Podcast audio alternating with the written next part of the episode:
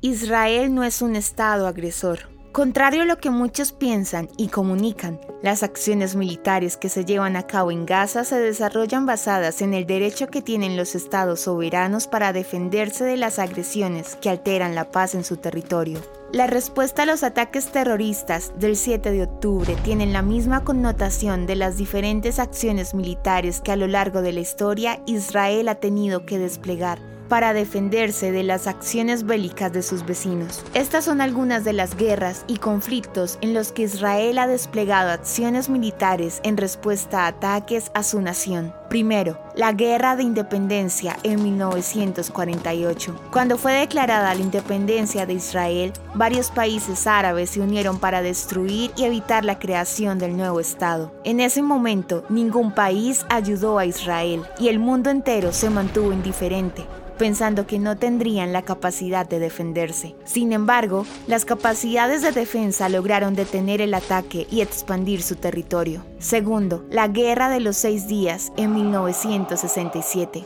Cuando Israel enfrentó los ataques coordinados por Egipto, Jordania y Siria en un conflicto que resultó nuevamente en la victoria israelí con importantes consecuencias territoriales, como la ocupación israelí de la península del Sinaí, la franja de Gaza, Cisjordania, Jerusalén Este y los altos del Golán. Después de esta guerra, sus vecinos derrotados siguieron atacando sin éxito en la denominada Guerra de Desgaste, llegando a un acuerdo de cese del fuego en 1970. Tercero, la guerra de Yom Kippur en 1973, cuando Egipto y Siria lanzaron un ataque sorpresa en el día de Yom Kippur, buscando recuperar territorios perdidos en 1967. Aunque inicialmente sorprendieron a Israel, la nación judía logró revertir la situación. Cuarto, la primera intifada de 1987 a 1993 y la segunda intifada en el año 2000, cuando se desataron levantamientos palestinos contra la ocupación israelí,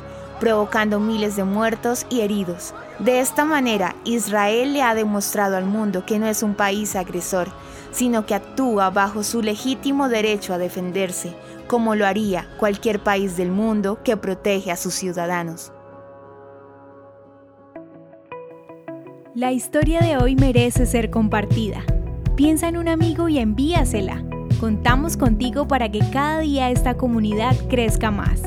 Gracias por hacer parte de Historias de Israel. El contenido original de Historias de Israel fue provisto y realizado por Philos Project.